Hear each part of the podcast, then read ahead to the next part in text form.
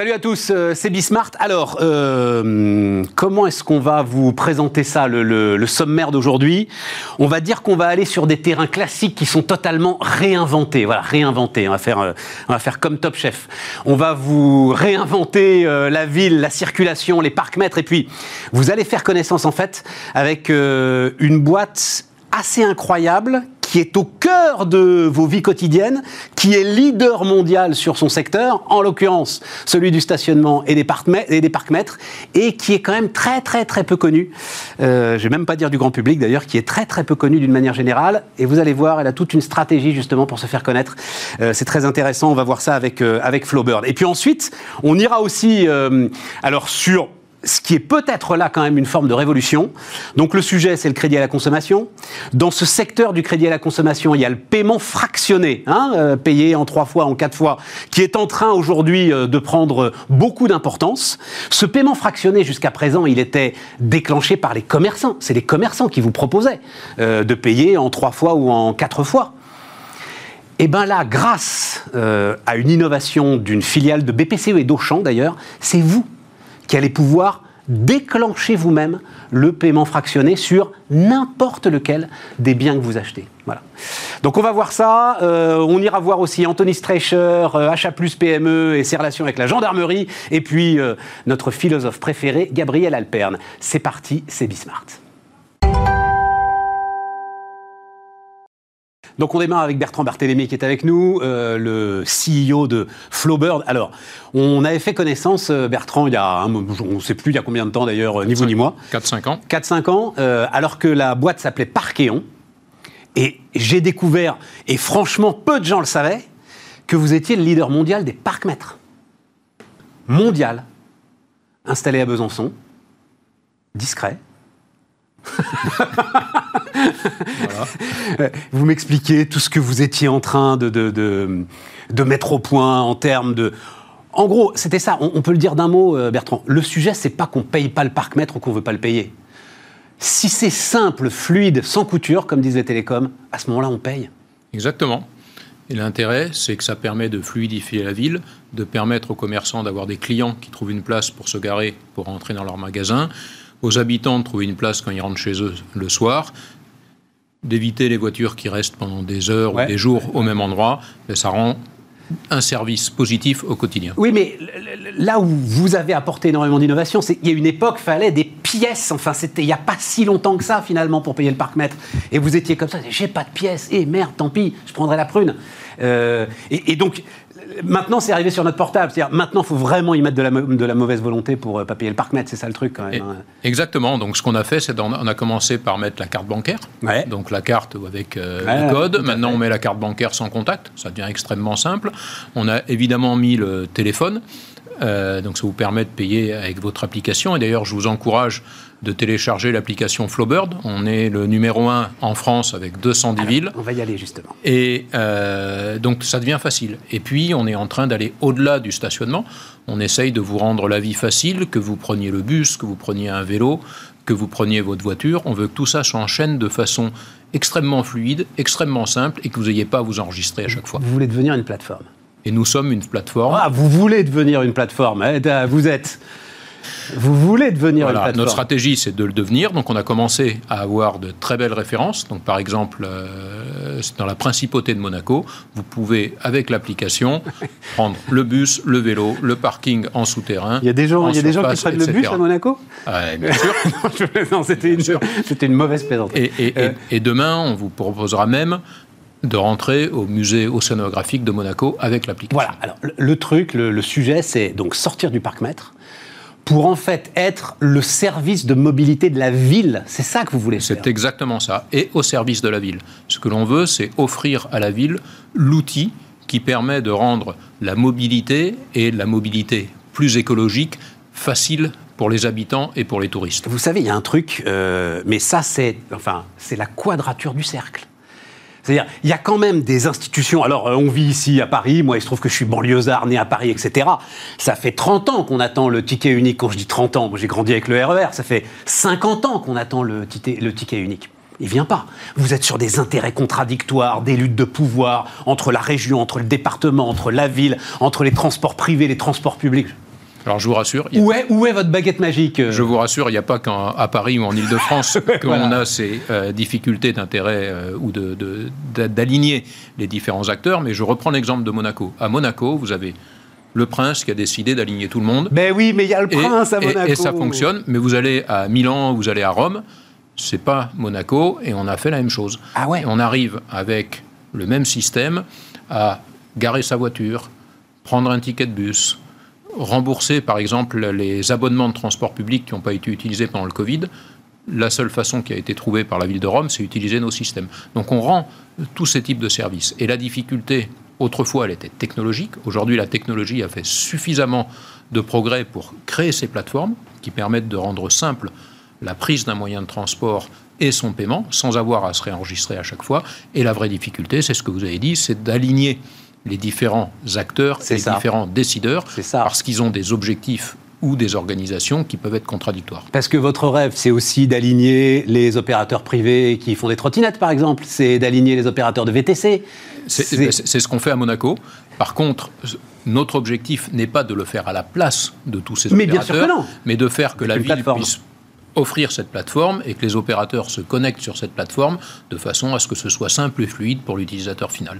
Et, donc vous, ça veut dire plateforme œcuménique Exactement. Qui prend tous les systèmes. Et décidé par la ville et piloté par la ville. Et piloté par la ville. et donc c'est pas le GAFA qui va décider comment la mobilité va être organisée sur un territoire, ce sont les responsables politiques à qui nous apportons la solution technologique qui leur permet de prendre ces décisions et de définir eux-mêmes leurs objectifs politiques. Mais oui, parce qu'on est sur des données qui sont quand même nos données de circulation ultra précieuses. Enfin, en plus, on est identifié. Enfin, voilà. on a les données de circulation, on a l'identité, on a les coordonnées bancaires, on sait exactement ce que vous faites, à quel endroit, etc. Et donc, nous, notre engagement, c'est de dire à la ville, ces données, elles vous appartiennent, elles, appartiennent aux utilisateurs, et nous, on ne les revendra jamais à personne. On vous le garantit. Et en sous-jacent, la petite menace, euh, enfin, la petite menace, je ne veux pas dire comme ça, mais vous dites, si on ne le fait pas, nous, ensemble, là, euh, Flowbird et les mairies, euh, il y en a d'autres qui vont s'en occuper et, la nature aura du vide. Quoi. exactement. Et donc, ce qu'on voit depuis qu'on s'est rencontrés il y a cinq ans, c'est que cette stratégie de plateforme, cette stratégie vers le logiciel, bah, on l'a réussi, année après année, on progresse. le Covid, l'année dernière, on a été frappé comme tout le monde, et en 2021, grâce à tous ces logiciels, à tous ces moyens de paiement qu'on met à disposition des villes, et ben, on est revenu déjà en 2021 au niveau auquel on était en 2010. Mais pourquoi vous êtes frappé? C'est-à-dire vous touchez une redevance sur chaque euh, transaction? On est, frappé parce que nos, clients, qui sont les villes, ont été frappés, donc on réduit les investissements, on a arrêté de prendre un certain nombre de décisions, et donc tout a été gelé. Non, non, c'est effectivement très intéressant. D'où d'ailleurs. Alors, est-ce que c'est ça qui explique aussi le changement de nom et l'idée que. Bah, parce que Flaubert, je ne connaissais pas plus que Parquéon, euh, il faut bien le dire. Hein. exactement. Donc, le changement de nom, il illustre le fait que nous étions et nous restons un fabricant de matériel. Donc, vous pouvez acheter votre ticket de TER en France sur un matériel Flowbird. Vous pouvez acheter votre ticket de métro ou recharger votre passe Navigo sur un matériel Flowbird ou le passe passe dans la métropole euh, européenne de Lille. Mais au-delà du matériel, on a rajouté tout un système de logiciels de paiement, donc en particulier le téléphone, les cartes bancaires et cette place de marché que vous avez au-dessus, qui permet de rendre la vie et la mobilité simple aux habitants et aux touristes. Ce qui me frappe à chaque fois que je vois des boîtes comme vous, Bertrand, magnifique entreprise de taille intermédiaire, c'est qu'on est leader mondial. Donc on l'a pas dit, mais vous opérez. Alors c'est les parcs-mètres, j'imagine, hein, 4350 villes. Les parcs-mètres et les logiciels. Donc par exemple en France. Mais par exemple ces plateformes, là, vous avez combien de villes aujourd'hui On en a à euh, peu près 500 dans le monde dont 254 en France. Mais sur lequel ne rentrent, mis à part Monaco, puisque Monaco, vous avez le prince, sur lequel ne rentrent que les opérateurs publics ou il y a aussi des opérateurs privés à Rome et Milan, par exemple? Alors, à Rome et Milan, on a les opérateurs privés. Ah, et, euh, en France, ou en Angleterre, ou en, euh, en Australie, ou au Canada, ou aux États-Unis, on s'occupe du stationnement, mais on s'occupe aussi du transport public. Et donc, la dernière innovation dans le transport public, c'est la capacité de monter dans un bus sans avoir à s'inscrire nulle part. Et vous prenez votre carte bancaire sans contact, vous la mettez devant le valideur, pouf, c'est payé. Si vous êtes deux, vous présentez deux fois, vous avez deux tickets et ça fonctionne. C'est génial. Et ça, on en a vendu 10 en France déjà dans la dernière année. Monaco euh, tourne, Amiens tourne, on vient juste de gagner la ville de Toulouse. Euh, on est en train d'installer toute l'Irlande du Nord. Et c'est ce qu'on disait tout à l'heure, Pierre euh, Bertrand, c'est-à-dire que le, ROI, puisqu'il faut bien parler de ROI, le, retour sur investissement, il est automatique.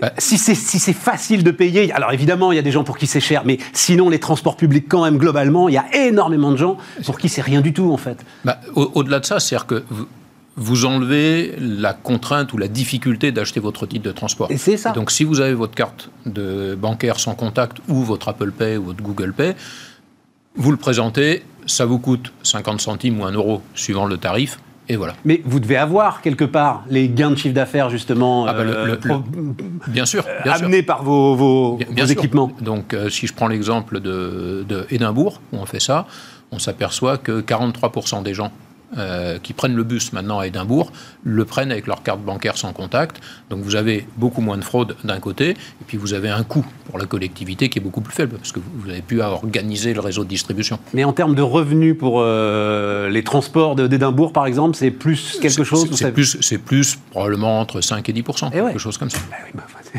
c'est la personne, la personne un gain de 5 à 10 de chiffre d'affaires. Dites à un chef d'entreprise, on va vous mettre un truc, ça va vous faire gagner 10 de chiffre d'affaires. Je pense que personne ne le refuse. Hein. Voilà, exactement. Et puis, c'est complètement sans contact. Donc, ce qui vous bloque, c'est encore, c'est. Euh, euh, ce qui nous bloque, c'est les luttes de pouvoir. Ce qui bloque la mise en place, c'est la difficulté d'aligner différents niveaux d'organisation territoriale qui ont, et qui ont des objectifs et des contraintes qui peuvent être différents. Et puis après, nous, en tant que ETI, et je pense qu'on n'est pas les seuls, ce qui nous bloque, nous, dans notre croissance, c'est notre capacité à embaucher. Là, je suis en train de... On a gagné un projet euh, récemment sur l'île de France, on cherche 45 informaticiens. Euh, bah, il faut qu'on monte une équipe de 45 euh, personnes très très vite. Et ça, c'est un exemple. On en a plein comme ça à Besançon, ils vont bosser, les gars ou à Paris, ou à, Lyon, partout.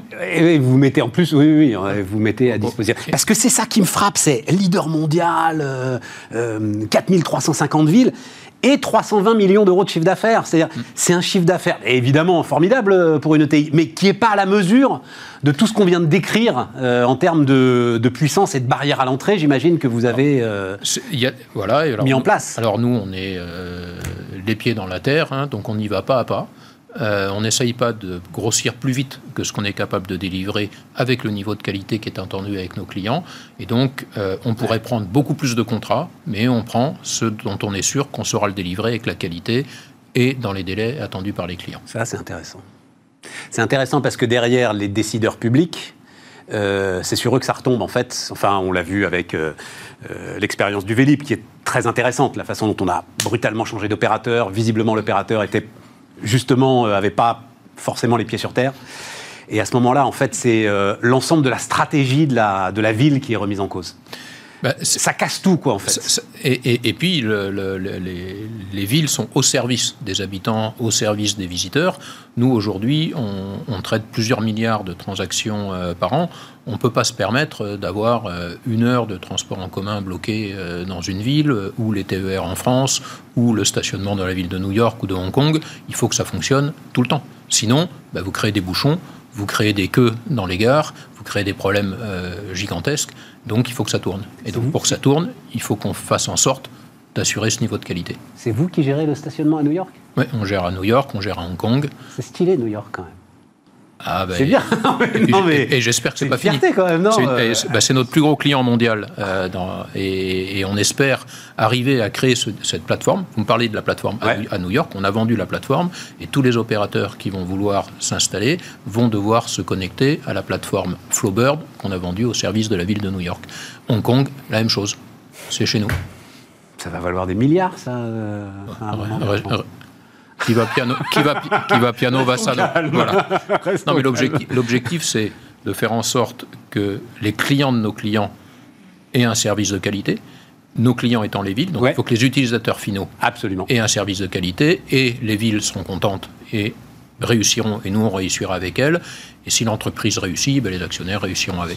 juste un mot, euh, parce que je voyais que vous vouliez aller aussi sur la mesure de la pollution de l'air, sur la recharge électrique des véhicules. Enfin, c'est pas des éléments de dispersion, ça justement, dans tout ce que vous venez de me décrire. Donc, euh, la pollution de l'air. Donc, on a des équipements qui sont, euh, on a quelque chose comme 400 000 équipements dans le monde. Donc, on a 400 000 endroits où on peut mesurer Alors la pollution, quand on dit pollution, ce qu'on recherche nous, c'est les microparticules qui sont extrêmement dangereuses. Et en fait, on s'aperçoit que vous faites 50 mètres et vous n'avez pas le même taux de pollution. Et donc, si vous prenez une agglomération comme Paris, il y a un nombre de points de mesure qui est trop faible pour être capable d'en déduire euh, soit des actions euh, politiques, soit même de mesurer l'efficacité de vos décisions.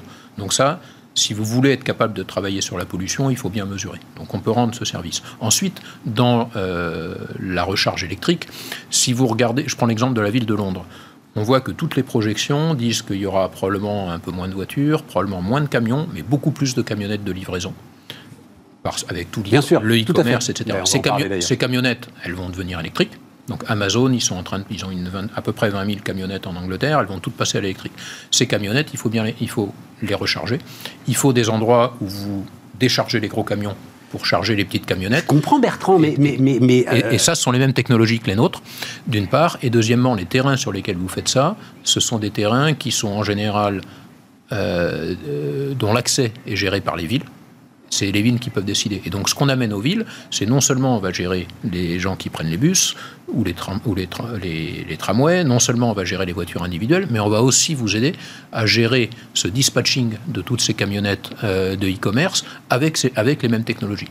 Et c'est important pour vous, parce que si vous ne traitez pas tout, ben vous avez des camionnettes qui sont garées au milieu des rues, les voitures avancent plus, les bus avancent plus. Ah, mais c'est très clairement sans doute l'un des enjeux urbains les plus importants des 20 prochaines années. Ça absolument et, et, donc nous. Et donc, mais ça colle avec euh, ce que vous faites aujourd'hui. Ce sont les mêmes clients. Qui ont, ce, sont nos technologies, et donc on essaye d'utiliser les technologies pour répondre aux besoins actuels les plus, les, plus aigus des clients. Merci Bertrand. Bertrand Barthélémy, donc le patron de Flowbird, euh, était avec nous sur Bismart. C'est quand même. Alors, euh, j'ai écrit le nouveau crédit euh, conso, nouveau crédit consommation, mais euh, ça va loin. Si j'ai bien compris votre toute dernière innovation, Jean-Pierre. Alors, Jean-Pierre Vibou, donc, est avec nous, directeur général de Onebank, Onebank filiale de BPCE. Et de Auchan. Et de Auchan, voilà, c'est ça. Exactement. C'était une création de Auchan. Exactement, en 83. Et BPCE est rentré en capital en 2019. Voilà. Et BPCE est majoritaire, mais Auchan encore. 49,9. Ouais, donc, oui, d'accord. Donc, c'est vraiment une, quasiment une JV, quoi, aujourd'hui. Euh, et donc, l'idée, c'est le paiement euh, fractionné. Voilà. Quatre fois sans frais, machin, enfin bref, on se souvient des pubs de mon enfance. avec ou sans frais d'ailleurs Avec des frais, alors vous insistez partout, des frais ridicules, vous dites. Non, mais c'est super intéressant, alors allons-y avec ça parce que euh, je ne savais pas que c'était capé en fait. Oui, nous on capte les frais. Ah, c'est vous qui le faites, c'est pas la réglementation. Ah oui, tout à fait. Donc nous on capte. Alors si vous êtes en trois fois, le montant que vous allez payer c'est 1,45% par mois. Donc et capé à 20 euros, je crois À 15 euros. À 15 euros. Et en 4 fois, c'est 2,2%, capé à 30 euros. En clair, vous achetez. 30 euros, même pour un lave-linge, c'est-à-dire même si. Donc vous achetez une machine à laver 300 euros en 3 fois, vous allez payer 1,45 euros. C'est le prix d'un café à Paris, même pas, hein, par mois. Même pas. il y a longtemps que vous avez pas pris de café il y a longtemps. Alors on va dire un ticket de métro. Un ticket de métro, même pas. Même pas. Même, pas. Donc c'est moins cher qu'un ticket de métro. Et donc vous arrivez à fractionner. Vous trouvez encore des baguettes à ce prix-là, 45, mais ça. va pas durer longtemps. Donc en fait, service vraiment très facile d'utilisation. Oui, mais alors attendez, attendez. Prix limité. Donc euh, Jean-Pierre, le truc, si j'ai bien compris, c'est que vous allez nous donner les moyens à nous, consommateurs, de Pour l'instant, c'est le commerçant qui, euh, avec un accord avec nous, avec un accord avec vous, dit euh, je vous fais euh, le 4 fois sans Je propose ça. Le 4 fois avec un tout petit peu de frais, machin, ou sans frais. Ah oui, ça peut être sans frais, c'est lui qui prend à la charge. Exactement, exactement ça. Et là, votre dernière idée, innovation, innovation d'aujourd'hui, c'est de dire nous, on met à disposition de nos clients une app, un compte de paiement, une carte, et avec cette carte, chaque fois qu'il fait des achats, s'il le souhaite, il peut fractionner son, euh, son paiement. Donc, il, Donc ça veut dire que vous, vous payez directement le commerçant. Exactement. Et que vous prenez le risque du remboursement. Exactement. On fait toujours ça, de toute façon. Mais là, simplement, le client, pour bénéficier d'un 3-4, faut qu'il y ait un accord entre nous et le commerçant. Là, on dit à nos clients, vous n'avez plus besoin d'accord, comme ça, vous pouvez fractionner tous vos règlements à partir du moment où vous payez avec votre carte Visa en France, à l'étranger, euh, sur les sites français, sur les sites étrangers, euh, chez votre vétérinaire, pour acheter vos livres scolaires, votre club de sport, à tout moment, vous pouvez fractionner le règlement que vous avez fait s'il a été fait avec notre carte bancaire. C'est toujours intéressant quand euh, les patrons donnent des exemples parce que ça en dit beaucoup sur euh, votre vie, les vétérinaires et sur vos priorités à vous aujourd'hui. Non mais pourquoi Stéphane? Pourquoi? Stéphane Mais non, mais pourquoi? Crédit conso, on pense pas aux vétérinaires. Aujourd'hui, on le voit bien, les, les, grands e-commerçants ont tous une proposition de, de paiement fractionné. Pour autant, le petit commerce, les artisans, eux, n'ont pas d'offre de paiement fractionné. Et donc, c'est bien que ah, on puisse aussi chez eux ah, bien sûr. fractionner euh, notre, notre, notre achat. Donc, voilà, l'idée, elle est là, c'est de renverser la table. Au lieu que ce soit le commerçant qui pousse l'offre, là, le client a à disposition dans son portefeuille à tout moment, partout, le paiement fractionné. C'est ce qu'on appelle le paiement fractionné universel. C'est complètement nouveau. C'est un truc de dingue. Mais euh, vous savez bien quelle carte je vais sortir. C'est la carte surendettement. Non, mais non. Bah, bah si, bah si. Mais non. Bah si. Mais non, mais si tout à coup le truc qui coûte plus 400 euros justement, mais, il coûte. Euh... non, mais justement. Mais non, mais alors. 100 euros par 4 Justement, c'est très intéressant parce que dans la mesure où les frais sont limités, dans la mesure où le, le temps est très limité, trois mois maximum, hein, parce qu'en trois fois vous prélevez immédiatement, puis vous faites deux prélèvements euh, les, les deux mois qui suivent, quatre fois un prélèvement, puis trois prélèvements les mois qui suivent. Donc le temps est très limité. Le surendettement, c'est quoi? Essentiellement des accidents de la vie sur des durées longues, sur des emprunts longs, où à un moment donné, vous pouviez rembourser un accident de la vie, une baisse de revenus, et vous ne pouvez plus rembourser. Là, sur une période de trois mois, les accidents de la vie sont rares. Je vais vous dire, le taux d'impayé sur le paiement fractionné est le plus faible que oui, mais, mais, bien sûr, mais attendez, vous, vous, renversez la table. On renverse la table. vous démarrez, vous pouvez pas. Ben, alors, on va en parler après, justement, avec euh, notre philosophe. Euh, se servir du passé pour essayer de prévenir l'avenir est souvent quelque chose de très dangereux, justement parce que vous renversez la table. Donc là, mais alors, qu'est-ce que vous faites? Vous tuez le crédit revolving? Alors, ça, c'est effectivement un bon point, parce que je pense que cette offre-là, c'est un bon substitut au crédit revolving, au crédit renouvelable. Avec des taux d'intérêt qui sont très élevés et qui, pour le coup, ont des durées beaucoup moins maîtrisées. Exactement. beaucoup moins de visibilité. Donc nous, on dit aux clients, reprenez le pouvoir sur votre budget. Sachez exactement ah, ce que va vous coûter un crédit, parce que dans l'app, c'est exactement ce qui apparaît, le montant du crédit. Vous savez exactement quand ça commence, quand ça se termine. Je pense que c'est un bel outil contre le surendettement, justement. Et, mais alors, BPCE, ils sont euh, pardon, je vais être un peu trivial, je ne trouve rien d'autre euh, dans mon cerveau embrumé, le cul entre deux chaises quand même.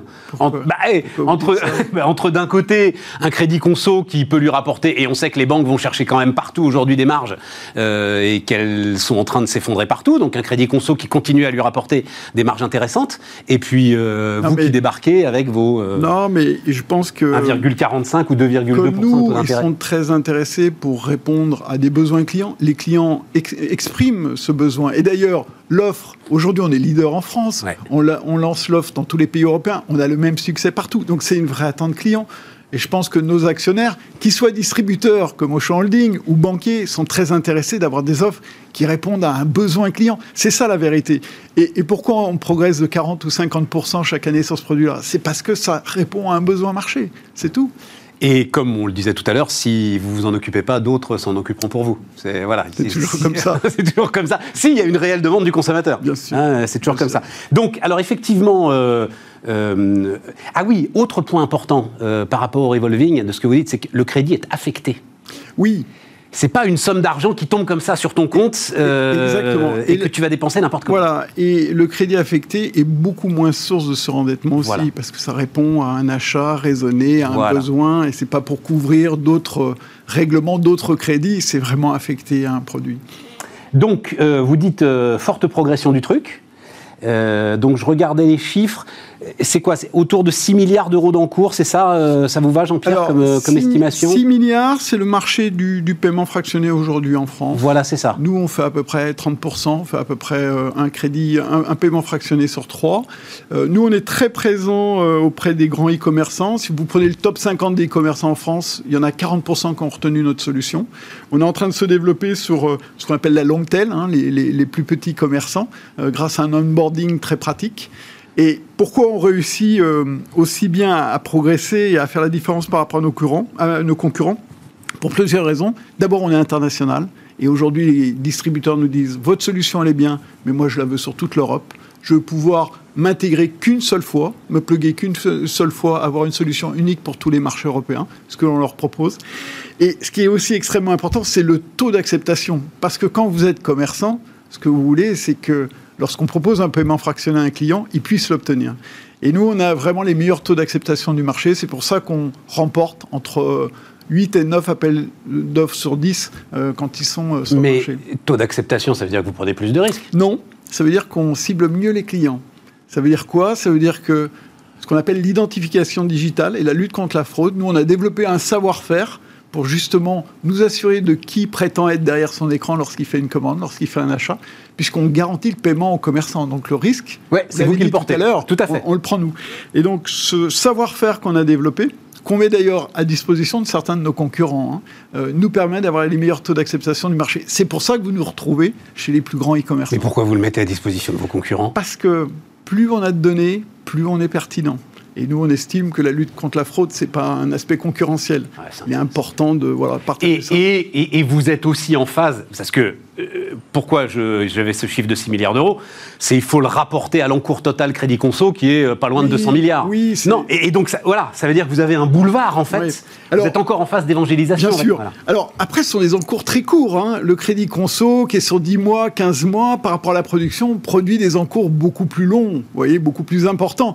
Lorsque vous avez un, un crédit sur 3 mois, l'encours est très faible. Je comprends. Hein, D'accord. Donc, euh, effectivement, la notion d'encours par rapport enfin, aux autres crédits ouais. conso est un peu à relativiser.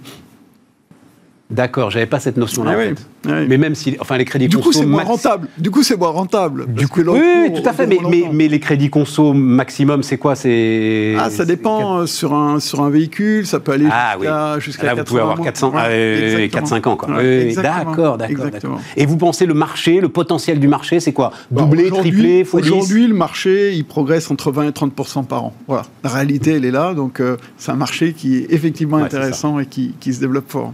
Euh, euh, alors, euh, en termes de valo, quand même, je regardais, donc effectivement, vous avez euh, un, un concurrent, enfin, est-ce que. Donc, qui s'appelle Klarna, c'est ça, en Grande-Bretagne? Notamment, oui, oui. 31 milliards de valo, le truc? ouais, ouais. on comprend, on comprend qu'il y ait des, on comprend qu'il y ait des nouveaux venus sur Ah le oui, marché, ah, mais c'est- forcément. Ils gagnent Ouais. de l'argent, euh, Klarna? Alors ils perdent beaucoup d'argent, mais euh, comme Comme beaucoup de fintech, hein Voilà, exactement. C'est la course au volume, ce qui fait qu'aujourd'hui, le marché est un peu bousculé par des nouveaux intervenants qui, euh, un peu, euh, voilà, cherchent des volumes sans regarder la rentabilité, mais se valorisent grâce à des volumes importants. Et vous, alors, mais c'est là où ça m'intéresse, et ça intéresse évidemment ceux, ceux qui nous écoutent et qui nous regardent, parce que vous êtes, vous, cadre dirigeant BPCE, Oui. et donc, euh, enfin, votre dose d'autonomie, justement, euh, enfin, vous voyez ce que je veux dire. Euh, on discutait avec Paul Deleuze, par exemple, à la tête d'Orange Bank.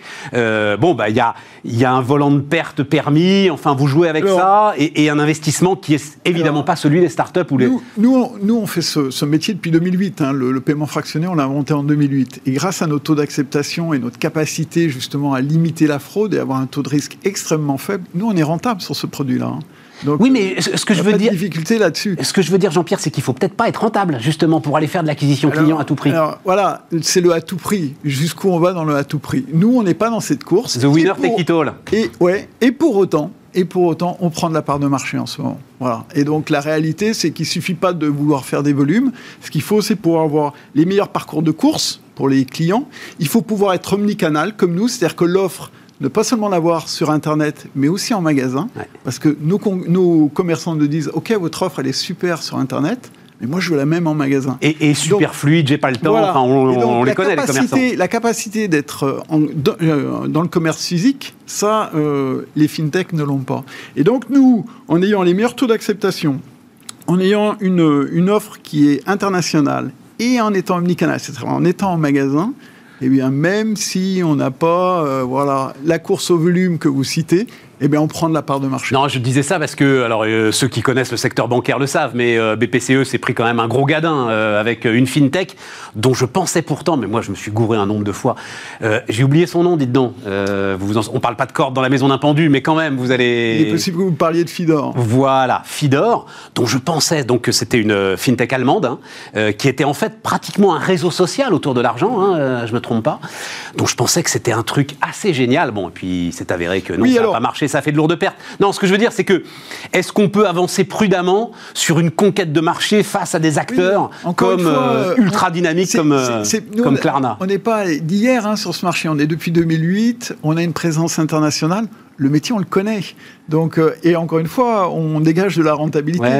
Nous, ce qui va nous intéresser, et c'est aussi pourquoi on sort On est plus, c'est d'ancrer la relation avec le client dans une durée longue. Parce que quand vous faites un paiement fractionné, vous rentrez, mais vous sortez aussi vite que vous êtes rentré quand vous êtes client. Vous avez raison. Au bout de deux mois, trois mois. et donc, nous, ce qu'on souhaite, c'est transformer ce contact qu'on a avec nos clients. C'est 5 millions de clients en France hein, qui, utilisent ce service. C'est dire à ces 5 millions de clients, ben, restez avec nous et puisque vous appréciez le paiement fractionné, ben, on va vous le mettre à disposition pour l'ensemble de vos achats si vous le souhaitez. Donc vous voyez, on, transforme aussi la relation et on essaye de l'ancrer dans une relation plus longue. Sans aucun lien avec un compte BPCE Sans aucun lien avec un compte BPCE.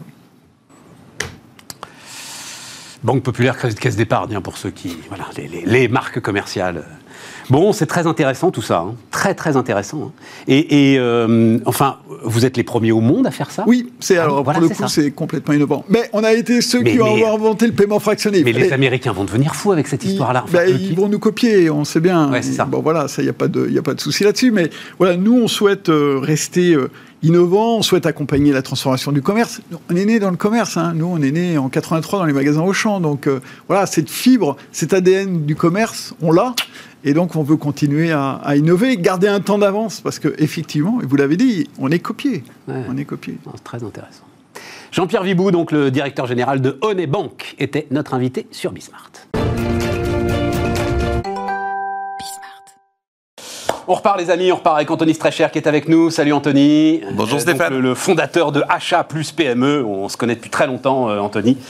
Puis, il y a combien de temps que tu as fondé Achat Plus PME Puisque je te connais depuis le début. Donc, euh. Bah ouais, hein, au final, on est toujours là, je crois, un peu grâce à toi quand même. Oh non, mais arrête, mais il faut arrêter ça, les mecs. Allez. Et, donc, il y a combien de temps On a créé notre boîte avec Laurent en 2 janvier 2010, dans un 20 mètres carrés, à monter nos bureaux. Et, donc, cette idée que euh, la puissance d'achat, en fait, qu'ont les grands groupes, on pouvait la donner aux PME en mutualisant les achats. c'est ça, aujourd'hui on représente 26 000 entreprises adhérentes en France. On est, j'ai 31 personnes qui travaillent au quotidien euh, pour ça dans mon entreprise. Donc on est passé de 2 personnes à 31 et 26 000 clients adhérents à travers la France. Mais je respirais plus. Parce que tu as, as, quand même 3 700 000 clients potentiels. Ah oui. Euh, eh oui, eh oui, eh oui. Et qu'est-ce qui les freine en fait de rentrer dans cette mutualisation Qu'est-ce qui euh, freine C'est le, le, au final, c'est déjà il y a toujours ce, cette, euh, cette, difficulté, la peur de l'arnaque, se dire je suis toujours plus intelligent, je suis plus intelligent tout seul.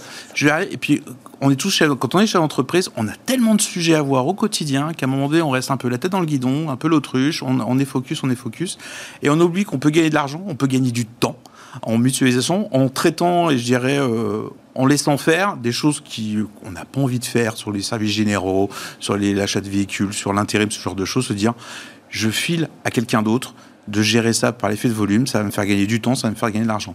Alors aujourd'hui, dire oui, on n'est que à 26 000 entreprises adhérentes en France, ça commence déjà à peser. Oui, oui, non, non, on a des objectifs de développement et de structuration pour, euh, bah ouais, notre objectif c'est d'arriver à atteindre au moins 300 000. C'est ça notre objectif qu'on a associé. Voilà, ça me, paraît, ça me, paraît, raisonnable. Voilà. Et on se bat au quotidien pour y arriver. Fois plus, la, la transformation digitale. mais, mais, Anthony, on est à l'heure des marketplaces là. Ça y est, c'est en train de se développer partout.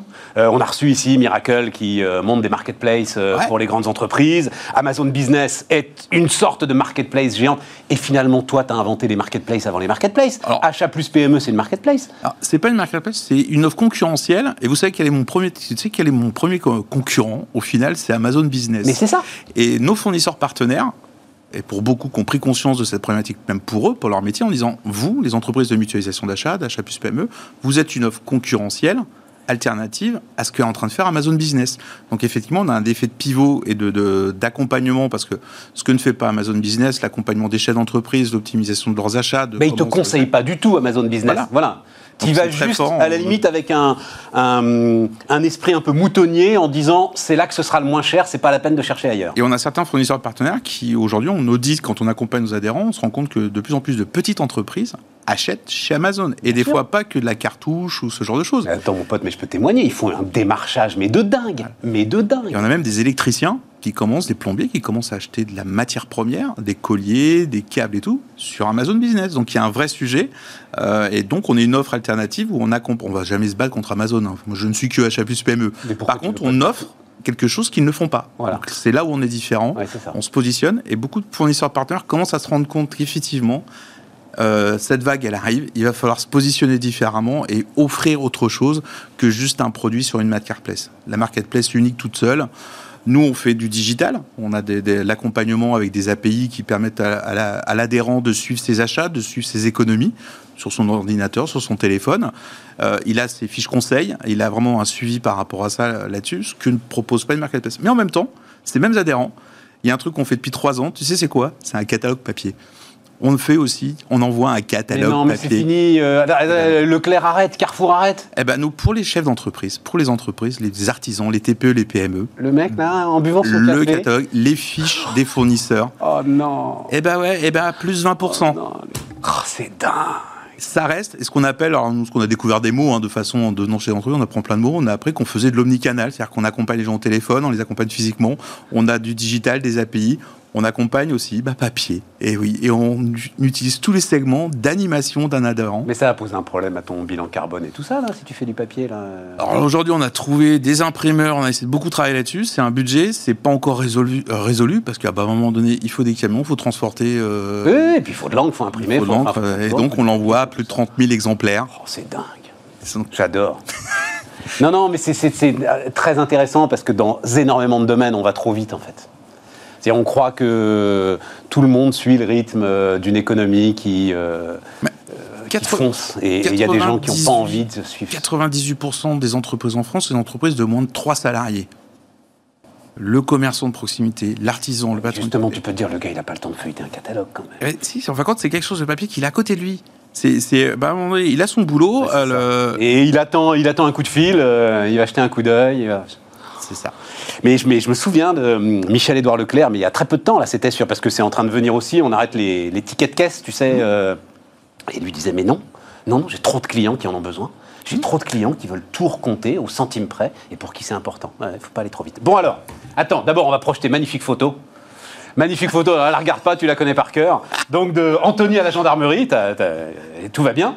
Euh, gendarmerie de Manille et Hameaux dans les Yvelines. Qu'est-ce que tu as été y faire Qu'est-ce qu'ils voulaient Qu'est-ce que c'est que cette histoire Alors qu'est-ce qu'ils voulaient les, gendarmes Qu'est-ce que font les chefs d'entreprise euh, Et on a fait un atelier face à des gendarmes pour leur expliquer ce que c'est que l'entrepreneuriat comment on fonctionne nous, c'est quoi nos codes, c'est quoi nos priorités.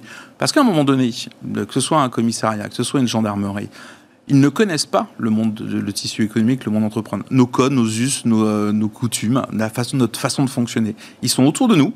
On a besoin, en fin de compte, de la gendarmerie pour la sécurité de nos biens, de les locaux, les personnes et ainsi de suite. Mais on oublie parfois de leur dire au fait, est-ce qu'ils nous connaissent? Et c'est né d'une rencontre. Et tu vas voir, tu vas avoir quelques chiffres qui vont tomber un peu sur, euh, tu vas tomber de ta chaise.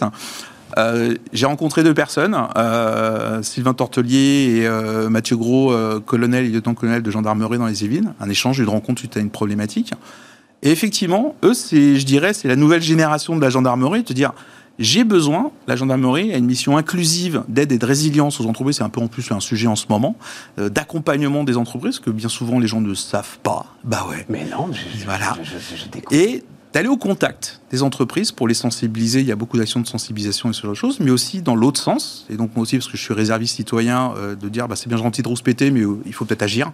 Et de se dire, vous faites, vous, gendarme, vous avez besoin de quoi les Et la première chose qu'ils nous demandaient, c'est de dire, un, bah, expliquez-nous qui vous êtes. Quelles sont vos priorités à vous par rapport aux nôtres?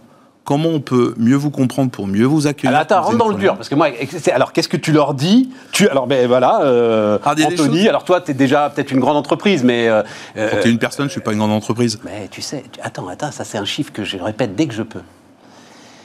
60 salariés, il y a 20 000 entreprises en France qui ont plus de 60 salariés. 20 000. Ah ben, on est bien d'accord.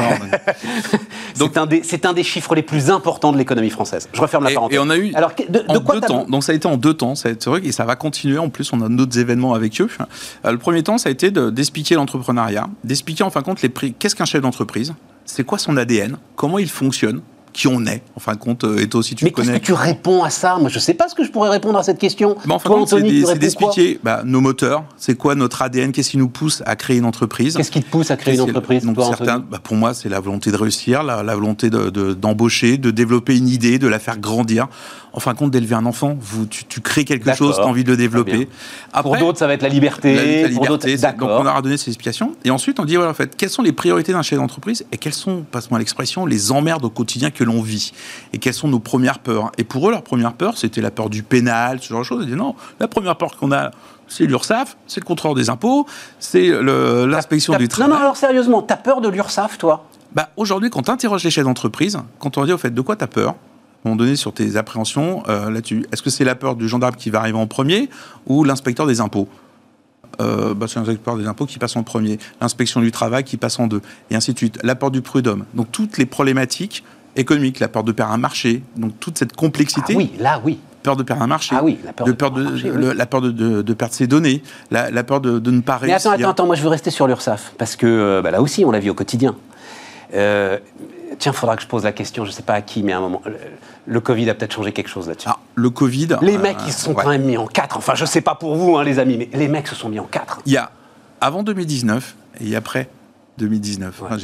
L'effet Covid a montré une chose en tout cas, euh, et ça il faut le reconnaître, c'est que l'ensemble de l'écosystème, euh, je dirais, euh, régalien, comme l'URSSAF, comme le, centre des impôts, aujourd'hui a quand même mis, les, a mis le turbo et oui, effectivement, aujourd'hui, on a des relations, des discussions avec eux qui sont beaucoup plus ouvertes et échangées. Donc ça, celle-ci, elle descend. Mais après, le prud'homme, ah bah, le prud'homme, il reste dans le top 5 hein, en termes des, des, peurs, des appréhensions. Donc c'est de leur expliquer ça. Leur demande aussi, c'est de dire, au fait, il y a tellement de formes juridiques c'est un truc tout bête. Hein. Il y a tellement de formes juridiques d'entreprise en France.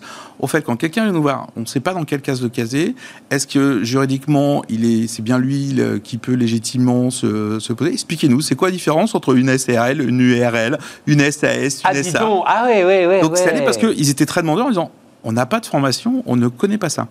Et pour eux, c'est très important. Pourquoi? J'ai donné un autre chiffre. Euh, Aujourd'hui, à Chapus PME, on n'est pas connu. Tu as dit, on n'a que 26 000 adhérents. On n'est pas, euh, je dirais, on maîtrise pas le marché français. 1128. C'est quoi ce chiffre? 1128. 1128, c'est le nombre de tentatives d'intrusion frauduleuse que j'ai eu dans ma boîte juste au mois de mai. Individuel. Euh, Internet, tu veux dire, enfin euh, digital rentrer, voilà, digital, rentrer dans mon système d'information, essayer de, de, venir oui, ça, Les, gendarmes, c'est pas leur taf, ça. la, brigade de gendarmerie de Manille et eh ben Hameaux, elle peut rien faire, elle, eh ben, là-dessus. et si, parce qu'en fin de compte, dans chaque brigade, tu as des références qu'ils appellent NTEC, il y a des référents, en fin de compte, de fraude, des référents techniques, qui sont là, dans chaque brigade, pour t'accueillir. Il y a des actions de sensibilisation.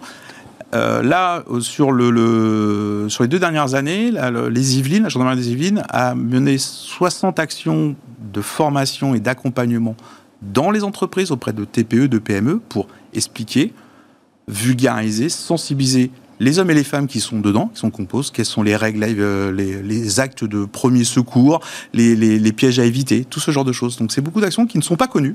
Ah non, je ne savais pas du tout que dans chaque brigade de gendarmerie, il y avait un référent tech et compétent le gars ou bah oui, lui, ah c'est son premier niveau. Pardon. Hein, et, mais il faut le former aussi de, de parce qu'à un moment donné lui va être formé sur la partie technique. Ouais. Après, en fait, il y a un chef d'entreprise qui débarque, qui, qui pousse euh, le portail, qui sonne, il dit voilà j'ai un problème. Donc, on arrive souvent avec euh, plein de trucs un peu dans le bazar. J'ai tel truc qui m'est arrivé, je sais pas comment faire, ainsi de suite. Il faut bah, l'accueillir, il faut remettre un peu les, euh, les codes dans le bon sens poser la personne parce qu'elle est dans l'urgence, elle vient de se prendre un gros pain et elle comprend pas ce qu'il y a.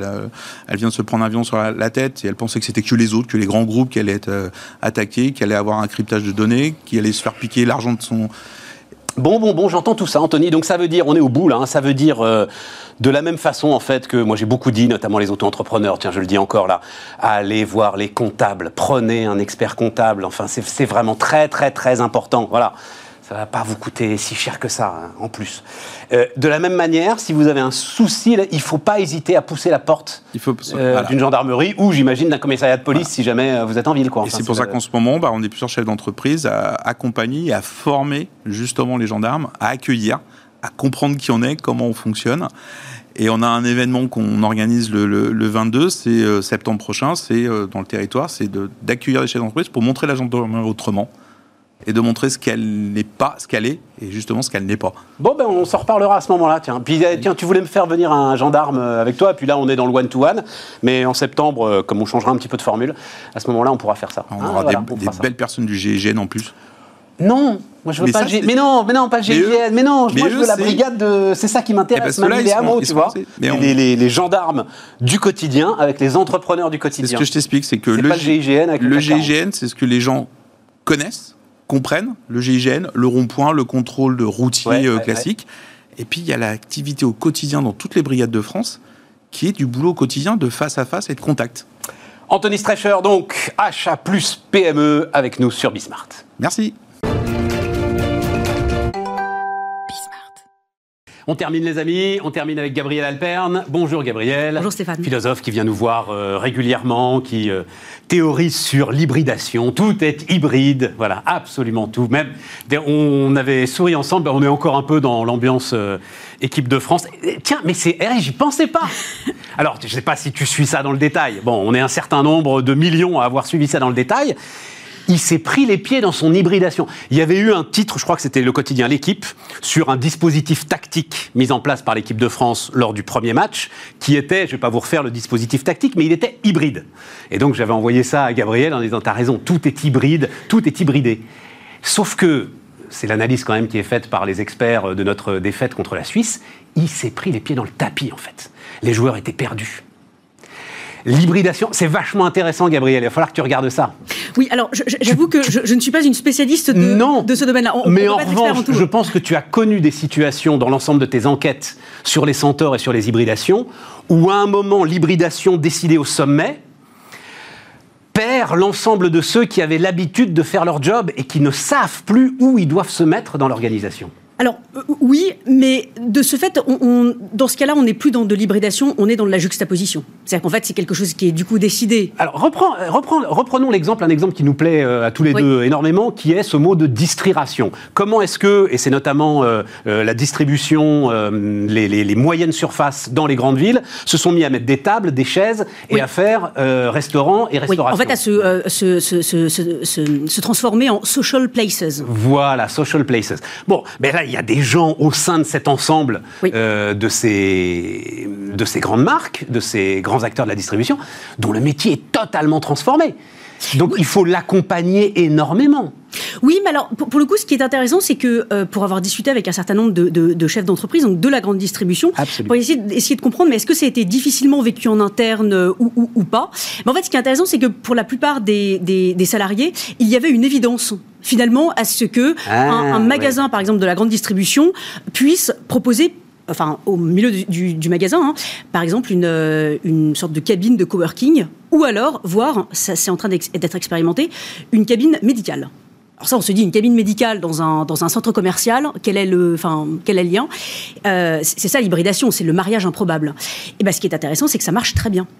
Et, on voit bien d'ailleurs là avec tout le sujet sur les vaccins, le fait qu'il y ait des vaccinodromes qui soient qui commencent à, être installés au sein des centres commerciaux, ben, on sent que petit à petit ça commence à venir. C'est-à-dire qu'il faut il faut venir, enfin il faut mettre les choses là où sont les gens, enfin là où viennent les gens. Il faut mettre les choses là où sont les gens. Il faut mais... mettre de l'art, il faut mettre de, la bêtise. Oui, oui, mais le point important que tu que tu mets en avant, c'est il faut que dans l'organisation ce soit presque en fait déjà anticipé par tout le monde. Oui, mais ce qui est intéressant, c'est que je dirais que ça rajoute du sens. C'est-à-dire que un centre commercial, ça n'est plus un lieu où on vend, on achète des choses, mais c'est un lieu où l'on peut se cultiver, euh, où l'on peut partager des choses, où l'on peut euh, voir des choses artistiques. Euh, j'ai vu qu'il y avait même un, Picasso qui a été mis dans un centre commercial là, récemment, ou alors des chants d'opéra qui oui, ont été tu nous avais raconté ça la dernière fois. Oui, mais oui, mais c'est intéressant parce que ça devient lieu de vie à ce moment-là. Exactement. et, et, donc ça, ça apporte du sens à ceux qui y travaillent. Ça, n'est plus un lieu seulement où on vend, on achète, mais ça devient un lieu de vie. Oui, mais ta chronique du jour, c'est de nous dire qu'il faut plus de sens, justement. Non. Du sens. Attention. Nous le... voilà. Ah non, non, non, j'ai pas dit ça. J'ai dit finissons-en avec la cohérence. Et, alors, et tout le sujet est là. Je dirais que partout, on entend partout cette phrase-là. Alors, on, a perdu le sens. Euh, voilà, il n'y a, plus de sens. Euh, oui, mais ça, les, le, problème, les jeunes générations sont en recherche de sens, comme Exactement. Si nous, euh, Oui, mais le problème, c'est que si on ne le trouve pas ou si on ne le trouve plus, c'est qu'on ne cherche pas là où il est. C'est-à-dire qu'on cherche dans le passé. Et à mon sens, si on cherche le sens dans le passé, on est fichu. Déjà, par exemple, en termes un décideur public qui va sans cesse justifier ses politiques publiques par euh, l'histoire passée, enfin, c'est pas comme ça qu'il va donner aux citoyens le, goût de l'avenir. Euh, de la même manière, un chef d'entreprise qui va sans cesse justifier sa stratégie euh, de communication, sa stratégie d'innovation, sa communication, son identité visuelle, sa raison d'être, que sais-je, en étant toujours attaché avec le passé. Enfin, je veux dire, encore une fois, là, il se coupe de l'avenir. Il est emprisonné dans le passé. Et avec cette idée de finissons-en avec la cohérence, en fait, ce que je veux dire, c'est que arrêtons de considérer le passé, arrêtons de faire du passé une grille de lecture du présent et du futur. Arrêtons de, de penser que... bah oui, mais euh, arrêtons de, de, de, justifier nos décisions passées, enfin présentes et futures, par nos décisions passées. Enfin, sinon, on est sans cesse enfermé dans le passé. Je veux dire, ça, ça marche à l'échelle d'un être humain, parce que sinon, on change jamais le de vie. Le passé n'est pas une grille de lecture du présent, mais je pense complètement l'inverse. Ah mais enfin, je, ouais, pardon, on va faire, on va faire de la discussion de, on va faire de la philosophie de comptoir. le présent n'est que le produit du passé, Gabriel. Forcément, c'est le présent est composé de ce que le passé a construit. Alors oui, mais le, sens de tout ça, il faut aller le chercher dans l'avenir. Encore une fois, c'est l'avenir qui donne du sens à ce que je suis en train de faire. On est au bord du Pierre Dac quand même. Hein. oui, oui, je comprends. non, mais j'aimerais, euh, en tout cas, faire un lien donc, toujours avec le sujet euh, plus politique, parce qu'il y a un lien, les entreprises enfin, comprendront la métaphore. Comme tu sais, j'ai passé un certain nombre d'années en cabinet ministériel. J'étais plume. Et ce qui m'a beaucoup frappé, c'est que la plupart de mes, de mes euh, camarades de jeu plumes dans les autres cabinets étaient des historiens. Et de ce fait, tous les discours politiques, lorsqu'il fallait euh, décrire une politique publique ou une nouvelle loi, c'était toujours en lien avec le passé. C'est-à-dire que eh, la politique publique, la loi, prenait du sens seulement parce qu'elle était légitimée par le passé. Mais je ne vois pas en quoi le passé donne de la légitimité à quoi que ce soit. Si on fait une loi, je sais pas, par exemple sur, le sujet euh, VTC, taxi, mobilité, c'est pas parce que euh, ça, euh, on, va, on, va, pas justifier ça à travers l'histoire des taxis, à travers les âges. Enfin, on s'en fiche. Le sujet, c'est aujourd'hui et demain. Comment est-ce qu'on pense la mobilité euh, de demain? C'est ça le sujet. En fait, là où tu marques un point, c'est que reprenons cette histoire de taxi. En fait, on, l'a justifié, ou plutôt on a justifié de serrer la vis au VTC par le passé. Et en fait, là, tu as parlé de c'est une forme de fainéantise. Et de l'acheter aussi. Et de l'acheter, voilà, de l'acheter. De l'acheter. Je pense que, alors, si, on va dire oui, mais alors du coup quoi, il ne faut pas être fidèle au passé Eh ben non. non mais c'est-à-dire que non. En, fait, le message que je veux faire passer à travers Finissons-en avec la cohérence, c'est libérons-nous du passé. Et en vertu de ça, bah là, on va pouvoir euh, changer de métier, changer de vie, peut-être changer de stratégie. Là, avec le, avec le Covid, on a bien vu que un certain nombre de chefs d'entreprise, de secteurs étaient mis au, pied du mur. Ah, tout à fait. Et donc, si une entreprise dit sans cesse, c'est pas mon métier, on a toujours fait comme ça, c'est pas dans la culture de mon entreprise. Ça, en fait, ce sont des phrases d'une entreprise ou d'un secteur qui est enfermé dans le passé et donc qui n'est pas prêt à, s'inscrire dans l'avenir. Et, et, ça, c'est terriblement dangereux. Je vais prendre un exemple. Dans le domaine de l'édition, je, pense qu'il y, a vraiment quelque chose à faire. C'est-à-dire que si un éditeur dit Ah ben non, moi mon métier c'est de publier des livres. Mmh. Voilà. Mmh je pense que c'est vraiment dommage. Euh, en tout cas, je sais que c'est un discours qui est beaucoup tenu, alors beaucoup en France. Ce qui est intéressant, c'est peut-être d'aller voir aux, États-Unis. Le monde anglo-saxon a, toujours parfois un peu, un peu d'avance. Là, ce qui est intéressant, ce qui est en train de se mettre en place, c'est que les éditeurs anglo-saxons sont en train de comprendre que le vrai sujet de demain, c'est l'animation de communautés, de lecteurs, de blogueurs, d'auteurs. Et donc, dans le sujet de l'animation de communauté, et donc, en gros, ils réinventent les réunions Tupperware. Alors c'est tout le sujet. Alors il y a des book clubs qui se mettent en place. Et donc là, ils animent des ateliers d'écriture, des ateliers de lecture. On partage plein de choses. On remet du lien. Et, donc ça, c'est intéressant. Ça, c'est l'avenir. Autour de l'auteur. Autour de l'auteur, du lecteur, de l'écrivain en herbe, euh, du blogueur, de toute cette communauté d'amoureux du livre. Et donc ça, c'est intéressant parce que il y a de la valeur à aller chercher là-dedans. Ah, mais il y a une valeur énorme, une valeur financière économique évidemment, une valeur sociale aussi absolument Moi, quand je parlais de valeur, je parlais financière économique. Oui, bon, c'est important quand même. En tout cas, oui, et, et, de lien social. Et ce que je trouve terrible, c'est que là, il y a un, un territoire d'innovation extraordinaire à aller explorer. Et beaucoup d'éditeurs français sont complètement fermés dans le passé en disant ah non non, c'est pas mon métier. On a toujours fait comme ça. On n'a jamais fait ça. Euh, de toute façon, ça demanderait tellement euh, d'investissement, de trucs. Enfin voilà, on, ne sait pas faire. Et alors du coup, ce qui est terrible, c'est que, en tout cas dans le domaine du livre, euh, L'auteur ne connaît pas son lecteur, l'éditeur ne connaît pas son lecteur et le libraire ne connaît pas vraiment son lecteur. Donc finalement, qui connaît le lecteur? Et donc c'est en allant chercher, en, structurant une communauté, en, animant une communauté, là pour le coup, on va pouvoir faire jaillir des choses. Donc ce sujet de finissons-en avec la cohérence, encore une fois, c'est toute cette question. Euh, arrêtons d'être enfermés dans le passé, n'ayons pas peur de nous contredire. Non, mais alors il y, a quand même, parce que le, le, Bon, tu es là pour ça, hein. euh, penser contre soi-même, euh, parce que là, ah, quand bah, même... C'est la définition de la philosophie. Oui, oui, bien sûr. mais parce que là, quand même, la cohérence... Enfin, euh, on a commencé cette, euh, euh, cette, émission avec une entreprise de taille intermédiaire, installée à Besançon, un patron qui dit on a les pieds sur terre, et qui est néanmoins en train de révolutionner le transport public et la gestion des villes. Donc, mais je pense que lui, s'il était encore là, il dirait non, non, non, Gabriel, moi je suis accroché à mon passé, j'y tiens, c'est ces racines qui nous permettent justement de ne pas partir dans tous les sens. Enfin, tu vois, c'est. Je, comprends, mais je, dirais quand même attention. Ouais, c'est ça attention à se dire, euh, on, ne prend pas, on ne justifie pas une décision euh, pour l'avenir. Voilà, en, fonction de ce que l'on a fait dans le passé. Tu une belle phrase, tu dis, c'est euh, quand, quand on met en avant la cohérence, on met en avant la mécanique du nécessaire. Oui, bah, parce que quand on dit quelque chose est cohérent, quand on veut à tout prix que quelque chose soit cohérent, en fait, en fait on veut que ce soit prévisible. Parce que ce qui est cohérent, bah, c'est un truc qui est évident, c'est forcément prévisible, et donc bah, nous, les êtres humains, euh, euh Non, non, mais c'est intéressant de dire parce que la, cohérence, j'ai appris ça en te lisant, la cohérence est forcément subjective. Oui. Il n'y a pas de cohérence objective. Alors là, on revient à l'étymologie latine. Euh, cohérence, c'est ce qui est attaché ensemble. Donc en fait, ce qui est attaché ensemble, les liens de ce, de ce conglomérat, enfin, cette espèce de, de truc attaché ensemble, est tout à fait relatif, euh, subjectif, voire idéologique. Enfin, en fait, on, n'importe quoi peut être cohérent. Donc, ce que je veux dire par là, c'est que finissons-en avec la cohérence, c'est que arrêtons de faire de la cohérence une valeur morale. Voilà.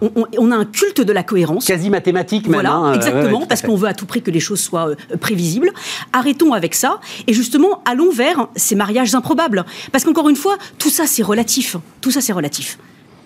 Bon, à voir si l'hybridation pourra nous faire gagner la Coupe du Monde de football. À ce moment-là, on, en reparlera. C'est Gabriel Alperne, euh, les enfants, euh, les amis, euh, avec nous. et bah, c'en est fini de cette émission pour aujourd'hui. Et on se retrouve demain.